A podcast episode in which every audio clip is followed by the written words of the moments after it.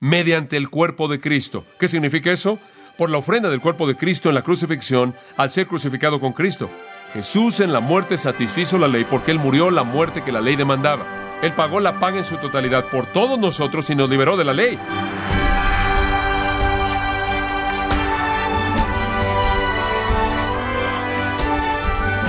Le saluda su anfitrión Miguel Contreras, dándole la bienvenida a esta edición de Gracia a vosotros con el pastor John MacArthur. Cuando la gente piensa en cómo y cuándo morirán, normalmente desean morir en un futuro lejano, experimentando una muerte pacífica si es posible, mientras están dormidos. Pero ¿sabía usted que hay un tipo de muerte violenta que es una bendición para el cristiano y por lo cual puede estar agradecido a Dios? John MacArthur nos explica esta aparente contradicción que el apóstol Pablo nos enseña conforme vemos la aplicación de la analogía de Pablo acerca de estar muertos a la ley. Esto es parte de la serie titulada Libertad del pecado, aquí en gracia a vosotros. Ahora tomemos la primera sección del capítulo 7 y veámosla. Vayamos a la aplicación. Y él lo aplica en los versículos 4 y 5. Versículo 4. Así también. Ahora, el así también aquí es lo que conecta. En base al axioma, la ley solo se aplica cuando las personas están vivas, lo cual es ilustrado en la ley del matrimonio. Así también vosotros, hermanos. Y ahora él de nuevo está usando el término de afecto, hermanos. Y él añade el pronombre posesivo, míos, para hablarles aún con más ternura y más gentileza. Él les dice, habéis muerto a la ley y la palabra violenta para muerte es usada. Fueron matados de manera violenta. Y el tiempo auristo es usado para recordarles de una gran realidad histórica que sucedió en un momento en el tiempo. Dice usted, espera un momento, soy cristiano. ¿Cuándo es que yo fui matado? Regrese a Romanos 6.3. ¿O no sabéis que todos los que hemos sido bautizados en Cristo Jesús, hemos sido bautizados en su, ¿qué? Muerte porque somos sepultados juntamente con Él para muerte por el bautismo, a fin de que como Cristo resucitó de los muertos por la gloria del Padre, así también nosotros andemos en vida nueva, porque si fuimos plantados juntamente con Él en la semejanza de su muerte, así también lo seremos en la de su resurrección. Sabiendo esto que nuestro viejo hombre fue crucificado juntamente con Él, para que el cuerpo del pecado sea destruido a fin de que no sirvamos más al pecado, porque el que ha muerto ha sido justificado del pecado. Ahora, ¿cuándo fue nuestra muerte? Fue en el Calvario, ¿no es cierto? Y hemos estado aprendiendo que cuando usted creyó en Jesucristo, usted es unido con Cristo, muere con Cristo, una verdadera muerte espiritual. Eso es de lo que está hablando. Ahora la ley, escuche con atención, antes de que vino a Cristo, la ley no tenía capacidad de salvarlo. A usted, ¿entendió eso? No tenía capacidad de redimirlo. Por las obras de la ley que ningún ser humano será justificado. Antes de que fuera salvo, la ley no tenía capacidad de redimirlo a usted. Lo único que podía hacer era qué? Condenarlo. Eso era lo único que podía hacer. Ahora que usted ha sido salvo, la ley no solo puede redimirlo, pero ahora no puede qué, tampoco condenarlo, porque todo lo que la ley podía demandar de usted era su muerte, ¿verdad? La paga del pecado es qué, muerte. El alma que pecare, esa morirá. Ustedes quebrantan mi ley, Dios le dijo a Adán, y morirás. Y lo único que la ley podía demandar es muerte. Y entonces resulta que morimos. Si yo cometo un crimen, como hemos estado aprendiendo, y me sacan y me ejecutan y me electrocutan o me cuelgan o me disparan o lo que sea y resucito de los muertos, ya la ley no puede hacer nada, ya no tiene más jurisdicción sobre mí. He pagado su paga y entonces en Cristo morimos y la ley no puede redimirnos, pero ya no puede tampoco condenarnos. Pero antes de que usted viniera a Cristo, la ley no podía redimirlo, pero podía condenarlo. Y entonces estaba bajo su tiranía, estaba bajo su esclavitud. Hay una nota interesante también en este versículo. Dice, así también vosotros, hermanos míos, habéis muerto fueron matados en lo que a la ley concierne. Es un verbo pasivo, lo cual significa que usted no se mató a sí mismo. Usted no podía hacer eso, fue un acto divino. Fue Dios quien planeó su salvación, fue Dios quien lo llevó a cabo, fue Dios quien lo redimió, fue Dios quien lo colocó en Cristo. Todo es la obra de Dios y cuando usted murió, amigo mío, la ley ya no tuvo autoridad sobre usted, ya no estamos bajo la condenación de la ley. ¿Cómo sucedió esto? Regresa al versículo 4. Mediante el cuerpo de Cristo. ¿Qué significa eso? por la ofrenda del cuerpo de Cristo en la crucifixión al ser crucificado con Cristo. Jesús en la muerte satisfizo la ley porque Él murió la muerte que la ley demandaba.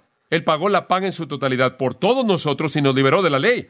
Esa es la razón por la que 2 Corintios 5:21 lo expresa así. Al que no conoció pecado, por nosotros lo hizo pecado, para que fuésemos hechos justicia de Dios en Él. Él nos redimió de la ley por la muerte. Él se volvió una maldición por nosotros, Gálatas 3:13, para que fuéramos liberados de la maldición de la ley. Ahora esta idea entera es un paralelo de un pasaje muy conocido, simplemente se lo voy a citar, usted lo conoce bien. Gálatas 2, 19 y 20. Porque yo por la ley soy muerto para la ley, a fin de vivir para Dios. ¿Cómo pasó eso? ¿Cómo es que usted murió para vivir para Dios? ¿Cómo es que usted murió y llegó a vivir para Dios? Con Cristo estoy juntamente crucificado, ¿verdad? Y ya no vivo yo, mas vive Cristo en mí. Lo que ahora vivo en la carne, lo vivo en la fe del Hijo de Dios, el cual me amó y se entregó a sí mismo por mí. Entonces yo fui matado a la ley. Yo he llegado a vivir en Jesucristo. Ahora creo que usted entiende eso porque explicamos eso en gran detalle en el capítulo 6. Pero aquí está el elemento sobresaliente en el versículo 4. Para que seáis de otro. La salvación es un cambio total de relación. Usted ya no tiene el primer marido que usted tuvo antes. Usted ya no está bajo la esclavitud de la ley. Usted ahora está casado con Jesucristo. Es un retrato hermoso, ¿no es cierto? Lo vemos en Efesios 5, en donde la iglesia es vista como la novia y él es el novio. Lo vemos en 2 Corintios 11, en donde somos una novia esposada, teniendo un matrimonio consumado con Cristo en la gloria en el futuro. Entonces, somos llamados a estar casados con otro y nos dice quién es, del que resucitó de los muertos. Note que dice, resucitó, no fue resucitado. ¿Quién, en otras palabras, está enfatizando su vida actual? No solo somos identificados en unión con un Salvador muerto en el pasado, sino que somos uno con un Salvador viviente en el presente. Es una gran verdad. Hay un buen pensamiento Quiero llevarlos al 6.9 por un momento. Voy a meter esto aquí. Sabiendo que Cristo, habiendo resucitado de los muertos, ya no muere. ¿Cristo volverá a morir? ¿Volverá a morir? Entonces llegaremos a perder a nuestro marido nunca. Esa es una gran palabra acerca de la seguridad de nuestra salvación.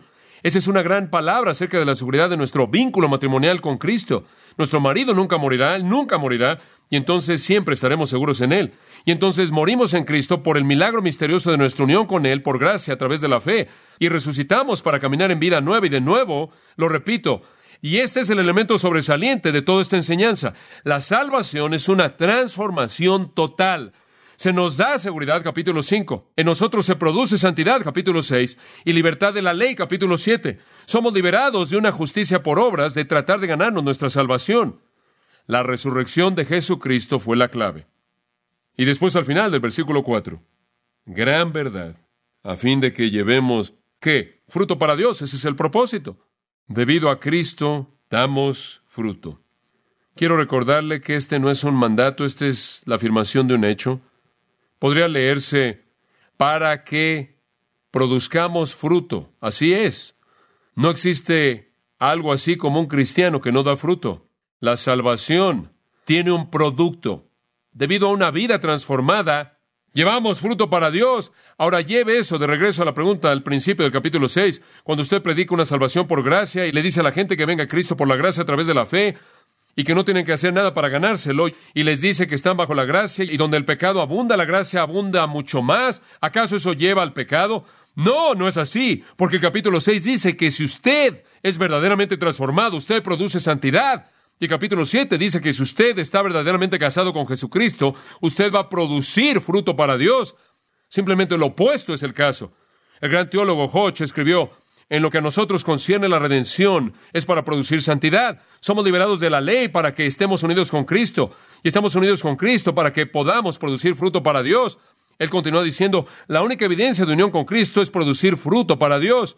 Como la liberación de la paga de la ley es para producir santidad, es vano esperar esa liberación, excepto con miras al fin para el cual fue concedida. Fin de la cita. En otras palabras, si usted es salvo, usted va a producir fruto para Dios. ¿Qué es fruto? Bueno, hemos estudiado esto en el pasado. Dos cosas, actitud y acción. ¿Cuál es el fruto de actitud? Galatas 5, 22 y 23. El fruto del Espíritu es qué? Amor, gozo, paz, paciencia, benignidad, bondad, fe, mansedumbre, templanza. Eso es actitud. ¿Qué hay acerca de fruto de acción? Hebreos capítulo 13. El fruto de sus labios, alabanza a Dios. Filipenses capítulo 4 el fruto de un corazón amoroso, un regalo, una ofrenda enviado al apóstol Pablo. Filipenses habla del fruto de justicia. Cualquier acto justo, cualquier acto que glorifica a Dios es fruto. Cualquier actitud correcta o acto correcto es fruto. Y cuando Cristo transforma su vida y usted muere a la ley y usted vive para Dios, no es solo debido a un acontecimiento histórico pasado, es debido a un Cristo viviente presente, con quien usted es uno. Y quien produce fruto para Dios. Él es la vid y nosotros somos qué? Los pámpanos. Y la vid produce el fruto a través de los pámpanos. Entonces la pregunta del 6.1 al 2 de nuevo respondida. La salvación tiene un producto, pero el producto no es abuso y el producto no es libertinaje y el producto no es licencia y el producto no es pecaminosidad, pensando que usted va a ser perdonado por todo lo que hace debido a alguna transacción que ha sido hecha. El producto de la verdadera salvación es el capítulo 6, santidad. El capítulo 7, dar fruto y fruto para Dios. Eso significa fruto que glorifica a Dios. Y eso es algo nuevo. Eso es algo totalmente nuevo. Antes de que venimos a Cristo, ¿cómo era? Versículo 5. Porque mientras estábamos en la carne, las pasiones pecaminosas que eran por la ley obraban en nuestros miembros llevando fruto para muerte. Este versículo está tan cargado. Sea paciente, se lo voy a explicar rápidamente. Cuatro pensamientos clave. Aquí van. Carne, pecado, ley, muerte. Enciérrelos en un círculo en su Biblia en el versículo 5. Carne, pecado, ley, muerte. Van juntos. Todos son lo mismo. Operan en la misma esfera. La carne produce pecado, lo cual es incitado por la ley, lo cual resulta en muerte. Es un cuarteto patético, francamente. Son términos que describen el estado caído del hombre, el estado no regenerado del hombre. Son una descripción triste. Permítame explicarlos parte por parte. Y esta es una afirmación muy importante al principio del versículo 5, muy definitivo. Porque mientras estábamos en, subraya la palabra en, en la carne, en la carne, ¿qué significa? ¿Qué quiere decir eso con él? Bueno, realmente estábamos en las profundidades de esto. Era nuestra esfera de ser. Estábamos en la carne. Estábamos profundamente en la carne, en las profundidades de la carne, inmersos en la carne. ¿Qué es la carne? Es usado de dos maneras en la Biblia y debe distinguirlas. En primer lugar, es usado físicamente. Y cuando carne es usada físicamente en la Biblia, no tiene connotación de maldad. ¿Escuchó eso? Cuando es usada físicamente, no tiene connotación de maldad. Porque Jesucristo ha venido en qué? En la carne. Ya que el verbo Juan 1.14 fue hecho carne. Cuando es usada en el sentido físico, no tiene connotación de maldad. De hecho, en 1 de Juan 4.2 dice, que cualquiera que no confiesa que Cristo ha venido en la carne no es de Dios. Pero escuche, cuando la carne es usada en el sentido ético moral, siempre tiene una connotación mala. Siempre. Cuando es usada en el sentido ético moral. Encuentra eso, por ejemplo, en el capítulo 8. La carne es usada en el versículo 4, 5, 6, 7, 8, 9 y 13 Carne, carne, carne, carne, carne en todo este pasaje. Lo encuentra en Gálatas 5 por lo menos cuatro veces, lo encuentra en Efesios capítulo 2, y cada vez que usted la encuentra usada en el sentido ético-moral, tiene una connotación mala. Y está hablando de la humanidad no redimida del hombre. Muy importante. Entonces, mientras estábamos en la carne, es cuando éramos no redimidos, cuando nuestro ser, nuestra verdadera persona, ese yo viviendo en nosotros estaba inmerso en la carne, estaba cautivo a la carne. Ahora quiero decirle que esa es una experiencia de tiempo pasado, ya no estoy en la carne, eso es correcto. Y tampoco está usted si usted es cristiano. Dice usted, ¿cómo sabes eso? Pensaría que usted preguntaría. Observe el capítulo 8, versículo 4. El versículo 4 dice que no debemos andar según la carne. Después versículo 5. Porque los que son de la carne. Ahora, ahí está otra frase que es igual que estar en la carne. Los que están en la carne o los que son de la carne piensan en las cosas de la carne, es su mundo, es su esfera. Pero los que son del Espíritu, en las cosas del Espíritu. Porque el ocuparse de la carne es muerte, pero el ocuparse del Espíritu es vida y paz.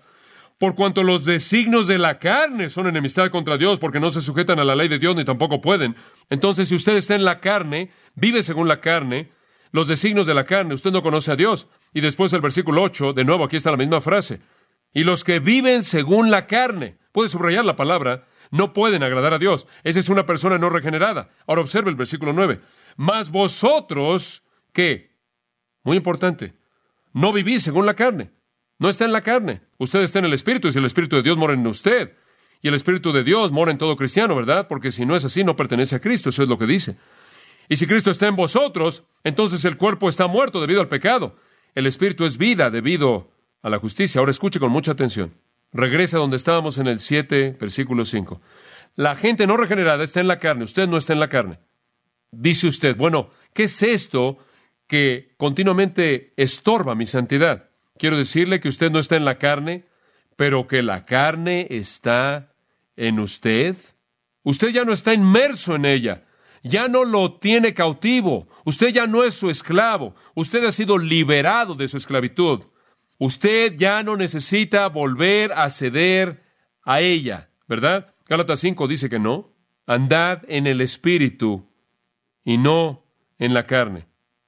Usted puede hacer cosas carnales porque la carne está en usted, pero usted no está en la carne. Muy importante.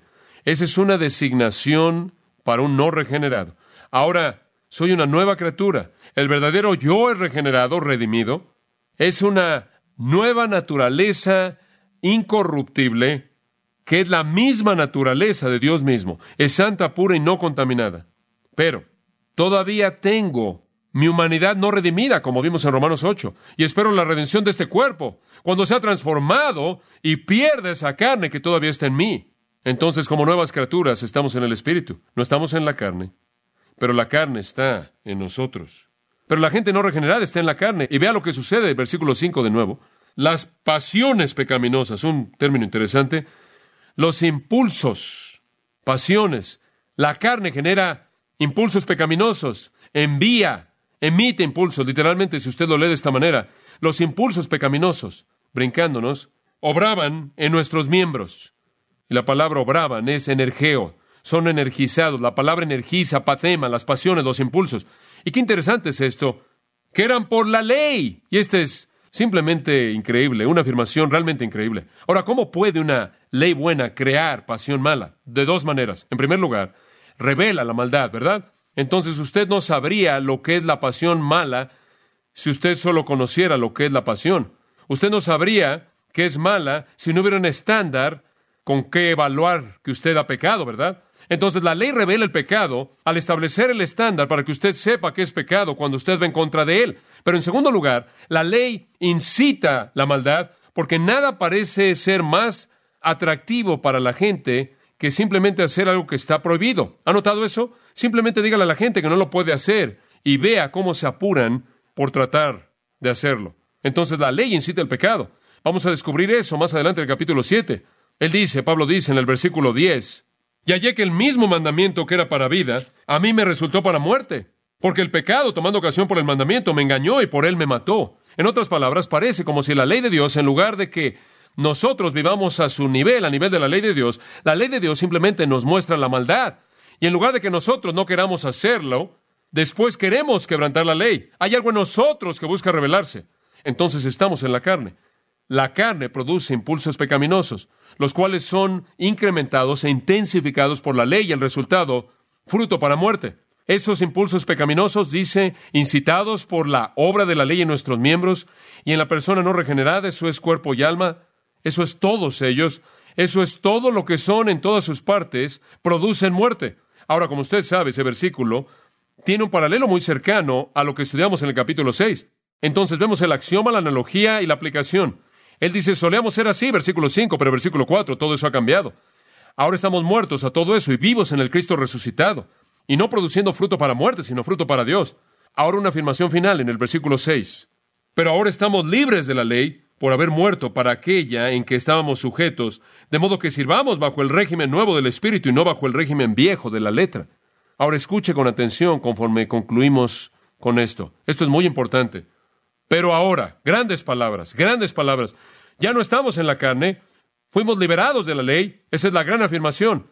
Ese es el sonum bonum de esta porción breve. Hemos sido literalmente, dice, liberados de la ley. Significa soltados. Se nos ha eliminado cualquier responsabilidad legal. La ley dijo, eres culpable, mueres. Jesús pagó, pagó nuestra muerte, morimos en él. La ley no tiene obligación, no puede demandar nada de nosotros, no tenemos obligación legal. La maldición que estaba sobre nosotros ha sido llevada por Cristo, Galatas 3:13. Esta es una gran afirmación. Y después dice, por haber muerto para aquella en que estábamos sujetos, éramos cautivos por la carne, por sus impulsos pecaminosos, por la ley y por la muerte, nos mantenían cautivos. Ya no nos mantienen cautivos. ¿Se acuerda de lo que vimos en el capítulo 6? No tiene que pecar. El pecado no es su amo. Su tiranía ha sido quebrantada. Han sido liberados de la ley. Ya no lo puede condenar, ya no lo puede matar, no lo puede herir, no puede mandar la muerte. Todo eso es un asunto muerto. Qué pensamiento tan maravilloso. Pensamiento tan maravilloso. Hemos sido liberados. Dice usted, ¿hemos sido liberados simplemente para hacer lo que queremos? ¿Es esto lo que es el cristianismo? Hombre, ¿podemos simplemente pecar como queramos? ¿Simplemente pecar y saber que la gracia es aplicada a nosotros y simplemente pecar por un lado y pecar por el otro? ¿Vivir como queremos? No, no, no, observe. De modo que sirvamos. Oh, me gusta eso. Duleuo. Servicio obediente. Y quiero decirle que el español aquí es algo ambiguo, pero el griego no lo es. De nuevo demuestra un resultado.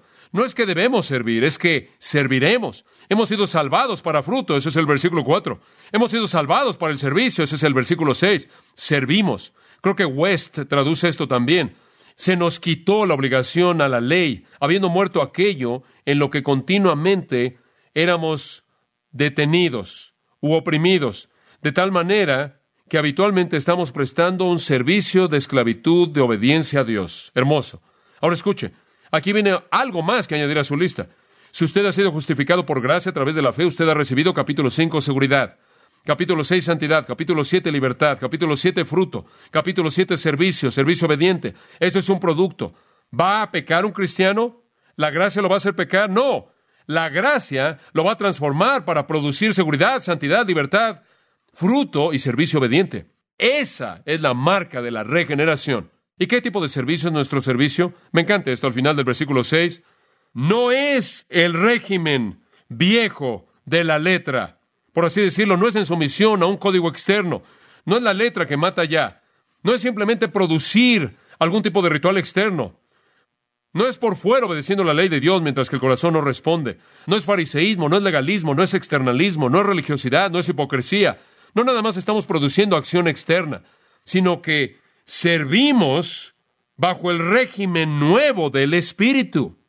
Nuevo kainos, nuevo en calidad, no nuevo en cronología, un tipo de servicio totalmente diferente. No un servicio externo, sino uno interno. Entonces, lo que decimos es esto, escuche con mucha atención. Cuando usted se volvió cristiano, usted es liberado de la ley. Usted es liberado en el sentido de que la ley ya no puede condenarlo. Pero usted es liberado para servir esa misma ley, escucha ahora, para servir esa misma ley, no de una manera externa, sino desde la profundidad de su corazón. Entonces, cuando la pregunta surge, bueno, si nada más le dices a la gente que no estás bajo la ley y están libres en Cristo, simplemente van a salir y violar la ley de Dios, entonces usted no entiende lo que la salvación significa porque implanta dentro de usted una nueva naturaleza y la inclinación de una nueva naturaleza es de servir a Dios en espíritu desde las profundidades del corazón. Esto, claro, es la obra del Espíritu Santo. Todavía servimos a la ley. De hecho, la servimos mejor de lo que podíamos servirla antes de que éramos redimidos, porque no servimos la letra de la ley, sino el Espíritu. Ya no somos los esclavos a un conjunto de valores legales y reglas para poder adquirir el favor con Dios, sino que ahora servimos a Dios a partir del amor porque Él nos ha concedido la salvación. Somos libres, libres para servir a Dios, no libres para servirnos a nosotros mismos. Hicimos eso antes. No somos legalistas sirviendo a la letra, sino nuevos en espíritu. Sino con un espíritu nuevo servimos a Cristo. Entonces alguien hace la pregunta, si éramos libres de la ley como cristianos, ¿la ley tiene obligación sobre nosotros? ¿Tenemos la obligación de guardarla? La respuesta es no y sí. No tenemos la obligación de guardarla en el sentido de que nuestra aceptación con Dios depende de ella. No es así. Tenemos la obligación de guardarla en el sentido de que nuestra nueva vida busca servirla. Como puede ver, la ley no podía salvarlo usted porque usted no podía guardarla. Ahora que Dios lo salvó a usted, la ley no puede condenarlo y por primera vez en su vida, por el poder del Espíritu Santo, usted la puede guardar. Usted no está bajo la condenación de la ley, pero servimos a la ley de Dios a partir de las profundidades de un corazón comprometido. ¿Es la ley importante? Oh, sí. ¿Podemos decir con el salmista, cuánto amo yo tu ley? Oh, sí. Aunque no nos puede salvar, sí. Aunque nos condenaría, sí. Porque Jesucristo ha llevado esa condenación y al implantar en nosotros la naturaleza divina nos ha capacitado para guardar esa misma ley. Y no la servimos externamente, sino a partir de un espíritu nuevo. Entonces estamos muertos a la ley en el sentido de que podía salvarnos o condenarnos. Pero escuchen, estamos más vivos a la ley ahora en términos de servirla para la gloria de Dios de lo que jamás habíamos estado. Oremos. Señor, si hemos sido liberados para servir la ley, ¿por qué es tan difícil? Algo nosotros dice quiero servir a la ley de Dios, algo nosotros dice quiero servir al pecado. Si hemos sido transformados, si hemos sido hechos para producir santidad y dar fruto y servir, ¿por qué es tan difícil? ¿Por qué la lucha, Señor? Ayúdanos, conforme vemos la victoria que nos has dado en el Espíritu Santo. Gracias, oh Dios, por lo que es nuestro en la redención, que no carecemos de nada, que no buscamos más de nada, sino que estamos completos en Él, en quien mora toda la plenitud de la deidad. Padre, pedimos por cualquiera que no haya abrazado al Salvador, que no haya llegado a conocer a Jesucristo y haya sido liberado de la condenación, porque la ley condena. Dice, tú mueres y pagas para siempre. Y que sepamos, oh Dios, que inclusive el para siempre, aun si sufriéramos para siempre, no podríamos pagar el precio de nuestro pecado que Cristo pagó en su muerte. Que todo corazón abrace esa gran verdad. Amén.